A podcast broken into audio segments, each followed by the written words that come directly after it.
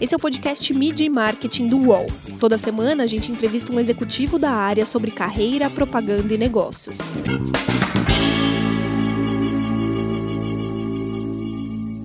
Como as montadoras trabalharam no momento da crise do coronavírus? Por que o Gol fez tanto sucesso no Brasil por quase 30 anos? E quais as grandes mudanças nas propagandas de carro nos últimos anos? Meu nome é Renato Pesotti e essa semana a gente recebe o Gustavo Schmidt, que é vice-presidente de vendas e marketing da Volkswagen do Brasil. Tudo bem, Gustavo? Prazer falar contigo. Tudo ótimo, Renato. Da mesma forma. As montadoras fecharam as fábricas durante alguns meses e agora estão retomando as vendas. É, qual o maior impacto da pandemia no setor? Como que vocês trabalharam esses meses? Bom, realmente a gente teve alguns períodos bem complicados, né? Eu dividiria esse período aí em, em, talvez em duas, três fases. Né? Uma primeira fase muito difícil, que foi exatamente no fim de março, quando a gente decreta o lockdown no país, e nós fomos forçados é, a fechar todas as nossas concessionárias durante os meses de abril e de maio. E por conta disso, com concessionárias fechadas, obviamente não faz sentido você produzir. A gente tinha já estoques na companhia naquela ocasião, e aí, no mesmo momento, a gente também decide fechar todas as nossas plantas aqui no Brasil, também na Argentina, nossa fábrica na Argentina, é, e paramos a produção durante os meses de abril e de maio. Tá? É, a partir de junho, a gente começa a ter uma, uma flexibilização desse lockdown, é, então começam a abrir algumas lojas. É, você vai lembrar, Renato, que a gente teve diferentes situações no Brasil, tá?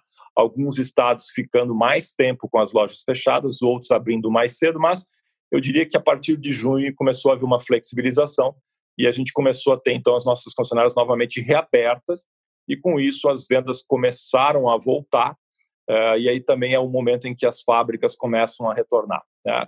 Esse período de abril e maio a gente teve queda nas vendas comparado com o mesmo período do ano anterior de quase 80%. Então foram meses muito difíceis os meses de abril e de maio. É, a partir de junho, com o retorno das plantas, e, e, principalmente por conta da abertura das nossas lojas, o mercado foi gradativamente recuperando. Ainda o mês de junho foi muito ruim, foi 45% pior do que o mesmo mês do ano anterior. Julho já foi um pouco melhor, 30%, 35% pior do que o ano anterior. E esse mês de agosto a gente já está vendo aí que a gente deve fechar entre 25% e 28% pior do que o ano anterior. Então, mês a mês, a gente está vendo uma recuperação uh, do mercado. Ele não voltou aos níveis que a gente teve no ano de 2019, mas começa a voltar. Então, uh, eu diria que teve uma primeira fase que foi um pouco um choque, um susto no setor, né? Uh, onde a gente precisou fazer uma série de medidas, em especial com os nossos concessionários e também com os nossos fornecedores, para protegê-los desse período complicado, desse período de de, de parada total em abril e maio. No caso, especialmente da minha área de vendas e marketing, com os nossos concessionários, a gente, em conjunto com a nossa associação, tomou uma série de medidas para proteger nossos concessionários e passar por esse período mais difícil. O grande dilema nessa, nesse momento é como você faz para proteger o caixa dos concessionários, gerar liquidez para que eles possam fazer jus aos compromissos financeiros que eles têm e também, obviamente, preservar os empregos das pessoas o máximo possível para que logo ali na frente, quando o mercado começasse a voltar, a gente tivesse as nossas concessionárias abertas. E assim a gente fez. É, a partir de, de, de junho e julho, então a gente começa a melhorar. Uma coisa que, que ajudou bastante a gente nesse período, Renato, foi que a gente, a gente já tinha se preparado anteriormente para uma incursão mais profunda no mundo digital. A gente começou um projeto no ano, no fim de 2018, é, ainda piloto, que é o que a gente está chamando de DDX, o Digital Dealer Experience, onde a gente passou a digitalizar a, a, apresentação dos nossos produtos dentro das nossas lojas. Um projeto que a gente começou piloto, como eu falei lá em 2018. Durante o ano de 2019, a gente expandiu esse projeto para várias lojas ao longo do país e, junto com ele, algumas ferramentas também a gente colocou. O DDX é uma é, uma, é um, é um sistema que nós montamos de apresentação dos carros através de uma tela touchscreen na concessionária com óculos de realidade virtual, onde você também pode entrar, mergulhar dentro do carro. Então você tem uma apresentação do produto, mesmo não tendo ele fisicamente na loja, você tem a possibilidade de apresentá-lo na tela de uma televisão ou através do óculos de realidade virtual. E junto com isso também nós criamos uma série de aplicativos dos, para o smartphone das nossas equipes de vendas, onde também eles podiam fazer a apresentação do produto, enviar o WhatsApp com conteúdo do carro, comparações, preços, etc. Ele tinha toda uma maneira de fazer interação através dessas ferramentas digitais com o nosso cliente. O que a gente fez, em especial nesse período de parada, né, de abril e de maio, onde a gente não tinha como abrir as lojas, a gente ampliou e antecipou o desenvolvimento dessas ferramentas para que a gente estivesse preparado logo na sequência para poder é, ter mais concessionários com as ferramentas digitais. E isso foi muito importante nesse período, em especial em abril, maio, porque a única maneira de contato com o cliente, como a loja estava fechada, era exatamente através do mundo digital. E aí foi quando a gente fez muitas promoções, feirões digitais, né? A, a, a história das lives, você vai lembrar o quanto se falou de lives. É, então, essa preparação que a gente tinha feito antes da crise é, e quando chegou a crise foi muito importante para a gente passar melhor esse período. E o que a gente fez realmente foi é, vamos falar assim, antecipar e, e, e colocar disponível para mais concessionários essas ferramentas digitais, porque para mim, Renato, é, elas vêm realmente para ficar. Né? Eu não acredito que é, isso vai substituir a venda através do ambiente físico, mas eu acho que sim, a gente vai ter é, a jornada do consumidor passando mais pelo mundo digital. Tá? Eh, de qualquer maneira, ainda acho que o mundo físico vai existir, especialmente na conclusão da venda, na retirada do veículo, mas cada vez mais a experiência vai ser mais pelo mundo digital. E a gente já está percebendo isso, né? até porque os hábitos da gente mesmo, de trabalho, né? como a gente está aqui hoje, cada um no seu home office, estão é, mudando a maneira com que a gente é, compra coisas. Tá?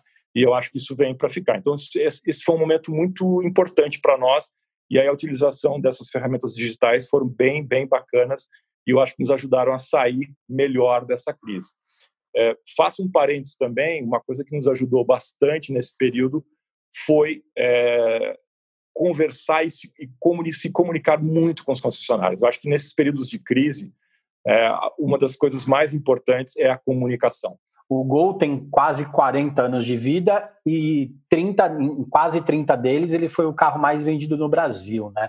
É, hoje em dia a gente não vê tanto, tão, tantos gols por aí, mas por que, que ele foi que, que deu tão certo? Por que, que foi o, é o xodó do brasileiro? Foi o xodó brasileiro durante tanto tempo? Qual o segredo?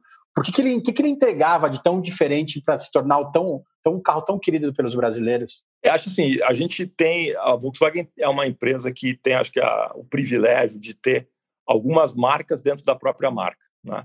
Eu acho que talvez citando duas delas que são quase ícones da, da, da nossa marca, um deles é o Fusca, acho que todo mundo aqui especialmente para mim, aqui com um pouquinho mais de idade, aprendeu a dirigir num Fusca, né? A gente costumava dizer isso, então é um ícone da indústria.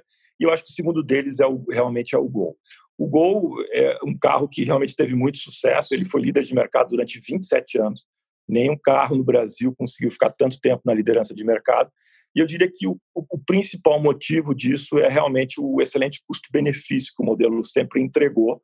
É, a gente claramente tem um valor, um valor residual super importante. Ele é, é conhecido, além do custo-benefício, além de ser um carro robusto, um carro que, que, que, entrega bastante ao consumidor, ele tem um bom valor de revenda, isso também é parte importante. Então, claro, uma compra muito racional, e por isso eu, eu acredito que a, a, grande, o grande fator de sucesso durante todo esse período foi exatamente é, essa, essa, esse custo-benefício que o Gol entrega. São números fantásticos, né, Renato? A gente teve já mais de 8 milhões e meio de unidades fabricadas no Brasil do modelo Gol. É, ele é o carro é, é mais exportado, já foi exportado para quase 70 países, mais precisamente 69 países. Então, realmente, ele acabou sendo mais uma marca dentro da marca Volkswagen.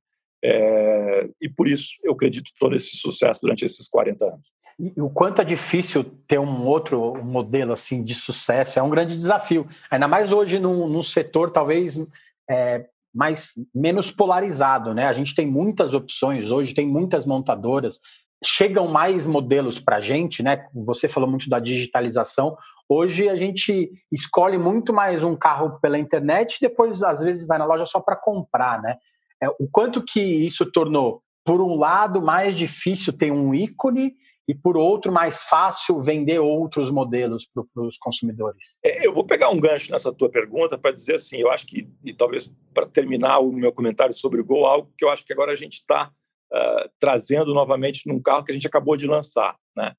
O Gol também teve uma coisa muito bacana e muito importante, que ele foi um carro feito no Brasil para brasileiros, né? um carro totalmente desenvolvido aqui no país, é, e eu acho que isso tem muito, muito do sucesso dele também, né? essa coisa de você é, fazer aqui com os nossos designers, na prancheta dos nossos, dos nossos engenheiros, e isso agora está se repetindo com o Nivus. Né? O Nivus é, é, é, um carro totalmente desenvolvido aqui no Brasil, aliás, é, que foi desenvolvido pelo nosso designer, pelo Pavone aqui, a sua equipe, e que será exportado para a Europa. Né? Então, de novo, ele, ele reedita esse sucesso do ponto de vista de de construção do carro, de construção do modelo.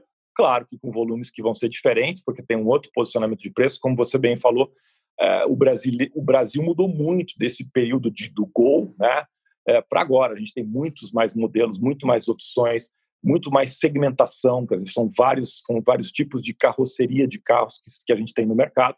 E claramente um deles que a gente vê é, ganhando cada vez mais presença, e eu acredito que no médio prazo vai ser o segmento mais importante do Brasil é exatamente o segmento de SUVs. E aí eu acho que o Nivus ele ele está resgatando um pouco desse desse espírito do, eh, de ser um carro feito por brasileiros, para o brasileiro, com uma proposta de design completamente inovadora, né, um, shape eh, completamente novo. Eh, e eu acho que isso vai ser, já está sendo, na minha opinião, uma das razões de sucesso desse modelo. Ah, os primeiros números que a gente tem do Nivus são realmente muito bons uh, que impressionam bastante. E eu acho que vai trazer, assim como o Gol foi lá atrás, um grande sucesso, uh, esse sucesso agora também. Claro, como eu falei, num outro patamar de volume, com uma outra proposta muito mais moderna, uh, mas que tem esse espírito né, de, ter, de ser um carro feito dos, pelos brasileiros para o, para o brasileiro. Mídia e marketing volta já. Prepare-se eu, Otaviano Costa e o UOL trouxemos um programa de tele... Não, não, peraí, melhor. Um laboratório de entretenimento. O Otalab no UOL. Sim, um programa ao vivo com participação de famosos, anônimos, colunistas do UOL e muito conteúdo do Brasil e do mundo. Essa mistura de elementos será ao vivo, na home e em todas as redes do UOL. Anote aí para não esquecer, viu? A nossa experiência será toda quinta ao vivo. Vem comigo, Otalab no UOL. Muitas marcas eles dizem que, que tem estratégias voltadas para o cliente, né? O customer centric. Isso é meio óbvio para uma montadora, como você disse, né? É um carro feito por brasileiros para brasileiros. Nisso, a, publicidade também ela tem que ser mais real, tem que ser mais autêntica, né? Como que a verdade se torna mais importante é, mostrar a verdade para o consumidor se torna mais importante para conseguir fazer com que ele compre um carro que não é barato, né? É uma decisão muito importante para a vida da pessoa, né? Como que a verdade se torna mais importante nesse momento?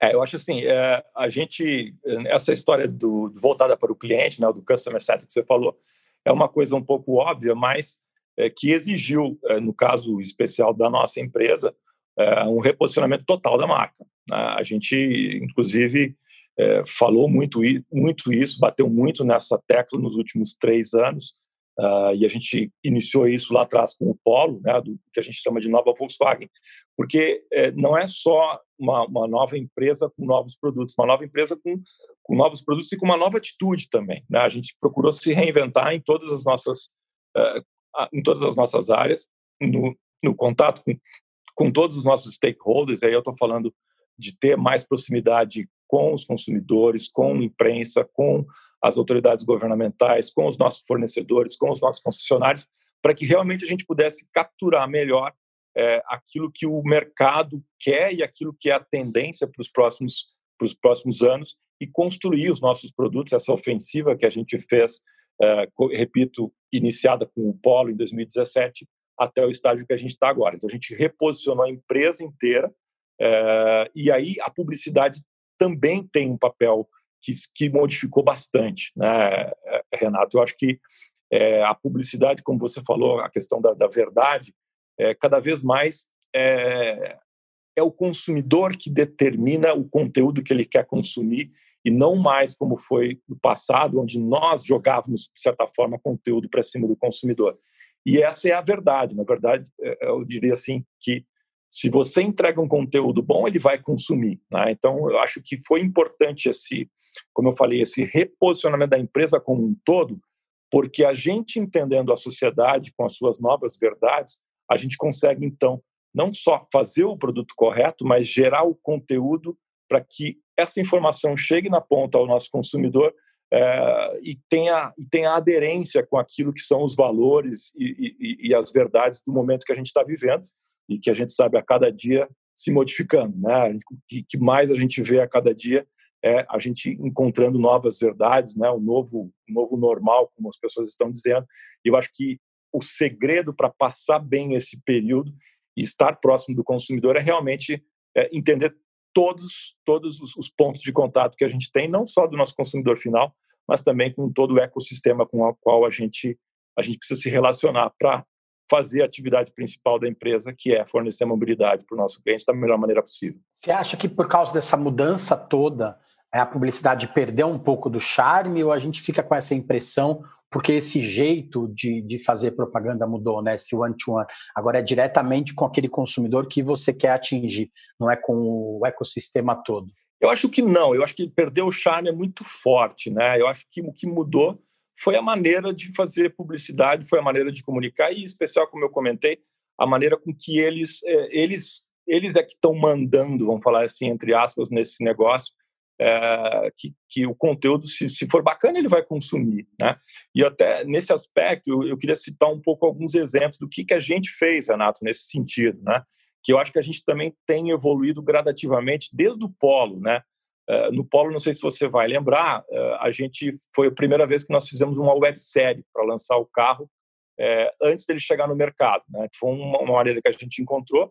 A gente fez uma série mesmo para colocando nas mídias sociais para o nosso consumidor é, consumir esse conteúdo através do smartphone, que no final das contas é aonde ele realmente está consumindo a mídia.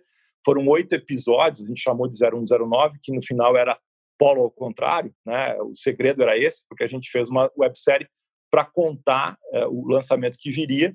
É, são, foram oito episódios falando de todos os itens de tecnologia que a gente tinha no produto, com, com uma história, né? Uma história é, interessante, um, um, um, com, com, com, alguns atores, produzido realmente por uma, uma produtora de vídeos, de filme, negócio feito com muito cuidado do ponto de vista da plástica, da, da, da comunicação, é, e foi um grande sucesso. A gente teve 38 milhões de views com, com essa websérie do Polo.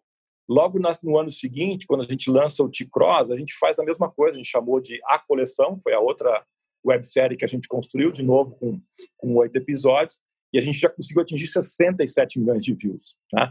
Então, é uma nova maneira de comunicar. E, e, até dou um outro exemplo que, que eu acho super bacana também, e que às vezes não é muito presente, porque não é exatamente de um lançamento, mas que fala um pouco isso sobre de conteúdo. A gente criou um programa que a gente chama de Manual Online, onde a gente traduziu para o consumidor em vídeos é, curtos e rápidos como ele poderia eh, receber informações que estavam lá no manual. Então, ao invés de fazer o consumidor ler o manual, né, a respeito de um determinado é, item do carro, a gente fez uma série de vídeos explicando, é, através desse vídeo, como ele poderia resolver a dúvida que ele tinha, que normalmente ele teria que buscar no manual. E, de novo, 3,4 milhões de views para o Polo, 4 milhões e meio de views no Virtus, e assim por diante. E, finalmente, agora, é, isso, isso vem numa evolução. A gente, com o lançamento do Nivus, também criou de novo essa, essa ideia de fazer um, um walk around, foram pílulas é, sobre os principais itens do Nivus antes dele ser lançado. A gente utilizou nesse caso o Caio Castro, né, uma pessoa que a gente uh, imaginava que, que, representava muito bem o cliente, o posicionamento que a gente queria, a persona do, do Nivus que a gente queria atingir. O Caio é um cara jovem, um cara vibrant millennial, que gosta de carro, que gosta de esportes, então, ele representava bem isso e ele apresentou o Polo em uma série de, de, de, de, de, de pílulas de conhecimento do produto e a gente conseguiu atingir 117 milhões de views. Né? Então, eu acho que não, não perdeu o charme de maneira alguma, apenas a gente tem que encontrar agora uma forma que está muito mais nas mídias sociais, no smartphone, na palma da mão do, do, do, consumidor, e o conteúdo tem que ser relevante, o conteúdo tem que prender o consumidor e assim a gente consegue passar a mensagem. Eu, essa é a minha visão sobre como eu vejo a comunicação modificando, e você tem razão, mudou completamente. Você deu alguns exemplos de sucesso recente, né? A UMAP BBDO é a agência da Volkswagen desde os anos 60. Como que é manter a chama acesa durante tanto tempo, né? A agência passou por mudanças recentes muito grandes também. Como que é manter é, essa, esse amor, né? Esse amor mútuo entre duas marcas grandes do mercado? Olha, Renato, eu acho assim, primeiro, as duas empresas têm se desafiado muito nos últimos anos, né? A UMAP é uma agência, a agência mais criativa da década, e ambos vêm sempre se desafiando. É, e uma outra coisa que eu acho importante colocar aqui é assim, é, a UMAP, ela é Volkswagen e a Volkswagen é a UMAP, sabe? A gente, a gente, a gente um vive muito o mundo do outro. A gente procura sempre trazer uh, os executivos da UMAP, a equipe de criação, as pessoas que trabalham nas nossas campanhas de comunicação, no planejamento de mídia, para dentro do, do, nosso negócio. Uh, então, a gente, vou te dar de novo um exemplo mais recente. Quando nós estávamos definindo as últimas ações para lançamento do Nivus, que agora a gente colocou no mercado, nós fizemos um workshop no final do ano passado com os nossos com alguns concessionários, com alguns importadores aqui da região, é, com concessionários da Argentina e chamamos ao MAP. Né? E foi uma mesa redonda com todo mundo junto, onde a gente apresentou o nosso plano de comunicação, de lançamento, posicionamento de preços, target de consumidor, e discutimos abertamente com todos eles, junto com a MAP, quais, quais eram os nossos desafios, quais eram as nossas fortalezas para poder fazer o bom lançamento. E eu acho que essa forma tem funcionado muito bem. Né? A gente está sempre muito próximos um do outro, um entendendo o business do outro. É, recentemente, para comemorar uh, uh, exatamente esse resultado da UMAP também comemorar o sucesso do lançamento do Nivus, a gente fez uh, uma webinar com, com, toda a equipe da UMAP, com a nossa equipe. A gente está sempre em contato e desafiando um ao outro e acho que isso tem sido o grande sucesso do trabalho. É uma agência também que está sempre se renovando, como você falou, não só é, nas, na, nas formas de fazer comunicação, nas ferramentas que eles têm, mas também nas pessoas, né? E eles, eles têm conceitos que, que, que vêm perdurando ao longo do tempo, mas com uma renovação das pessoas, uma agência super premiada e a gente está assim super contente de estar trabalhando com eles. Uh, mas mais importante do que os prêmios para mim são os sucessos do, do, do, trabalho feito em conjunto, como foi o T-Cross ano passado e como está sendo o Nivus agora. E é uma campanha bem diferente daquilo que você estava acostumado a ver, uh, não só do mercado, mas até como da própria empresa, como da própria Volkswagen que já está.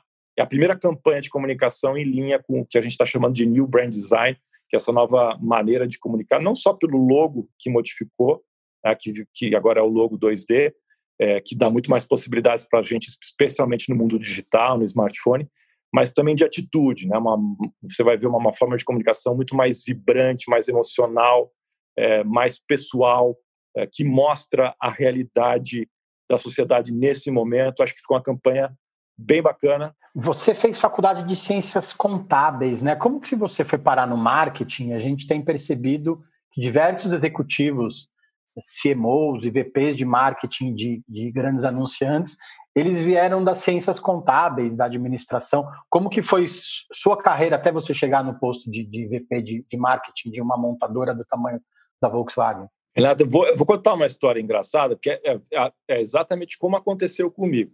É engraçada porque você vai, eu vou entregar a minha idade, né? A hora que eu contar, você vai já começar a calcular a minha idade, mas mostra também como o mundo mudou de lá para cá. É, eu, eu, como, como você falou, eu sou formado em ciências contábeis. Eu exerci essa as ciências contábeis durante uma boa parte da, da minha carreira. Eu comecei a trabalhar muito cedo, com 14 anos eu já estava trabalhando. É, e comecei a trabalhar com, com ciências contábeis mais cedo, porque eu não só fiz a formação de ciências contábeis, como eu fiz o técnico em contabilidade, que naquela ocasião você podia assinar balanço mesmo antes de ser formado, né?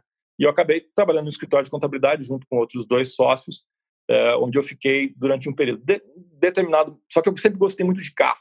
Né? Eu sempre gostei muito de carro e, e, em um determinado momento eu, eu decidi por mim mesmo mudar de setor. A história engraçada vem agora, que eu, no final de semana eu fui para o para o meu escritório. Naquela ocasião, era super jovem ainda, e eu peguei as páginas amarelas da lista telefônica e comecei a olhar as empresas que tinham lá em Porto Alegre e eu achei algumas empresas bacanas, dentre elas estava a Volkswagen, eu mandei meu currículo para a Volkswagen, casualmente tinha uma vaga no escritório regional de Porto Alegre naquela ocasião, me chamaram, fiz entrevista, passei, entrei, nunca mais saí do setor, é, fiquei lá até, fiquei até, até agora né, nessa área. Como eu te falei, eu sempre gostei muito de carro, é, mesmo tendo feito ciências contábeis, eu também sempre gostei muito de pessoas. Né, então, isso acabou me aproximando desse mundo de vendas e de marketing. Eu comecei em vendas, né, visitando os concessionários, fui representante de campo lá no Rio Grande do Sul, então conheci praticamente todos os concessionários do Rio Grande do Sul. Depois vim para São Paulo, vim trabalhar na Anchieta e assim fui fazendo carreira é, trabalhei na Fiat, voltei para a Volkswagen, fui para a Renault, retornei para a Volkswagen e aí desde 88 no setor. Mas foi assim, é, um pouco por acaso, um pouco porque eu escolhi, mas você pode imaginar que hoje ninguém mais manda currículo para ninguém de papel, né? E muito menos seria selecionado assim. Mas aconteceu. Né? Eu acho então que tinha um pouco é, algo que que que que estava escrito ali que o Gustavo ia entrar nesse mundo é, e eu acho que foi uma, uma história bem bacana e eu sou super contente de estar no setor. Eu queria que você citasse uma campanha ou uma ação ou um case que você olhe e fala assim, nossa, eu queria muito ter feito parte disso. Casualmente é uma empresa e é uma campanha ligada muito com a, com a OMAP, né? no, acho que, que, que, faz sentido, mas que eu queria muito ter participado, porque eu acho uma coisa muito legal, primeiro porque é uma empresa brasileira, é, e segundo que para mim ela, ela ela, ela, ela foi buscar inspiração exatamente em pesquisa, em comportamento do consumidor e se reinventou, que é a Havaianas. Eu acho a Havaianas uma campanha que eu gostaria muito de ter participado, em especial naquele ano do Plano Cruzado, do Collor, né? foi ali em 1994, mais ou menos, que ela sai daquele posicionamento né, de que não, não, não tem cheiro, não solta, não deforma e não solta tiro, né? e passa a ser uma coisa de desejo, uma coisa de design, é uma coisa que anteriormente era um produto de classe D e E, vamos falar assim, e passa a ser um produto de classe A. Né? A, gente, a gente passa a ver as Havaianas sendo vendidas na Galeria Lafayette em Paris ou na Macy's em Nova York. Né? Então, acho esse, para mim, é um case de sucesso muito, muito interessante. Eu queria ter participado, porque, como eu falei, parte de pesquisa, né? porque, na verdade, se, se falava que quem usava só era a classe D e E, mas não era verdade. As pessoas utilizava em casa, tinha um pouco de vergonha de falar que utilizavam, porque era uma sandália simples, né, barata, que tinha só uma cor, praticamente, né, o solado branco e o, o solado azul e a palmilha, a palmilha branca, e que depois né, a gente foi, foi a Almap, junto com a, com a Alpargatas, com a Havaianas, foi reposicionando o produto e gradativamente ele inverteu completamente e passou a ser uma opção. Não, e eu acho que o lado bacana também é que ele continuou tendo essa proposta de ser um produto de entrada também, mas ampliou o leque e passou a ser também um objeto de desejo. Eu me lembro várias vezes de, de, de no meu, nos meus momentos de Volkswagen e até de, de, Renault mesmo, das pessoas quando eu viajava para uma reunião na Alemanha ou para a França ter que levar Havaianas no, no, no é, na, na, bagagem, porque eles faziam a encomenda das Havaianas aqui, porque até então lá não tinha ainda a possibilidade para comprar o produto. Você vê o quanto é, foi abrangente ao quanto chegou com propaganda. Né? Se, se você for olhar no final das contas, no final foi puramente propaganda. Né? Então, assim, para mim, um case fantástico de, de reposicionamento do produto, é, de mudar completamente o business que eles tinham, de ganhar volume, de aumentar a receita é, através de um posicionamento de mercado diferente de propaganda. E desejo design tem muito a ver com carro, né? Não tem como escapar. É, exatamente, é isso aí. É, é ainda, é, em especial nesses segmentos que mais crescem, a principal razão de compra, né, Renato. Design é, e o brasileiro é muito apaixonado por design. Né? Então, é, eu diria que vai continuar sendo um grande desafio é, a gente poder mostrar o nosso carro cada vez mais uh, bonito né, na comunicação para ele, ele, ele, atrair o consumidor, especialmente pelo design. Obrigado, Gustavo Schmidt, pelo tempo. É, valeu, gente. Semana que vem tem mais. Os podcasts do UOL estão disponíveis em todas as plataformas. Você pode ver a lista desses programas em wall.com.br/podcasts. Mid Marketing tem reportagem e entrevista de Renato Pesotti, edição de áudio de João Pedro Pinheiro e coordenação de Juliana Carpanês.